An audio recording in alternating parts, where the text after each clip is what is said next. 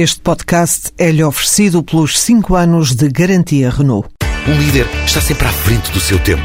Em alguns casos, 5 anos. Qualidade Renault. 5 anos de garantia ou 150 mil quilómetros em toda a gama. Portugal vai em breve poder exportar carne de porco e de aves para o Japão. Anúncio feito pelo Ministro dos Negócios Estrangeiros em Tóquio.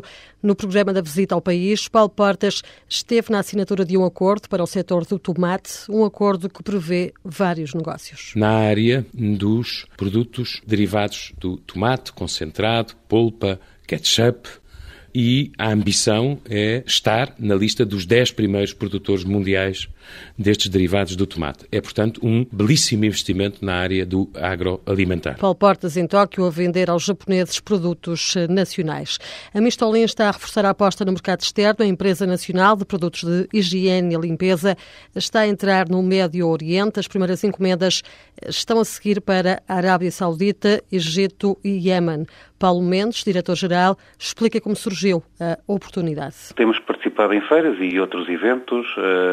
Neste caso, na sequência desses contactos, alguém se interessou pela nossa gama de produtos e achou que havia uma boa oportunidade para lá. Paulo Mendes diz que os novos mercados representam um desafio acrescido. Da forma como está o país e o mundo hoje, uh, representam um grande desafio porque implica-nos alargar, vou dizer assim, a nossa zona de conforto e um, adaptarmos a gostos e a culturas e a normas completamente diferentes. Implica um esforço fantástico de desenvolvimento de novas soluções, sei lá, por exemplo, nos nossos detergentes em roupa, dando um exemplo muito simples, na Arábia Saudita, a maioria dos homens veste de branco e a maioria das mulheres veste de preto.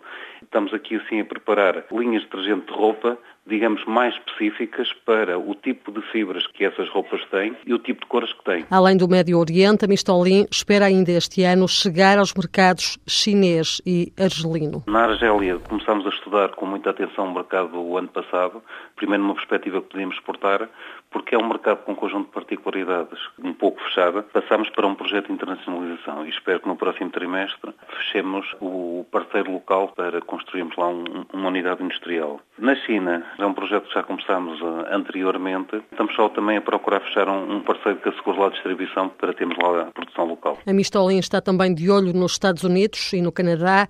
Neste momento, a empresa já marca presença noutros territórios, Cabo Verde, Angola, Moçambique, Espanha e França. O ano passado faturou mais de 9 milhões de euros. O mercado externo representou 30% da faturação. Este ano prevê-se que atinja os 40%. A produção industrial continua em queda, mas abrandou a descida no passado mês de fevereiro. Dados do Instituto Nacional de Estatística indicam que a produção registrou uma quebra homóloga de 0,5%, mas se compararmos com janeiro, a queda não é tão acentuada. No primeiro mês do ano, o recuo foi superior a 1,5%.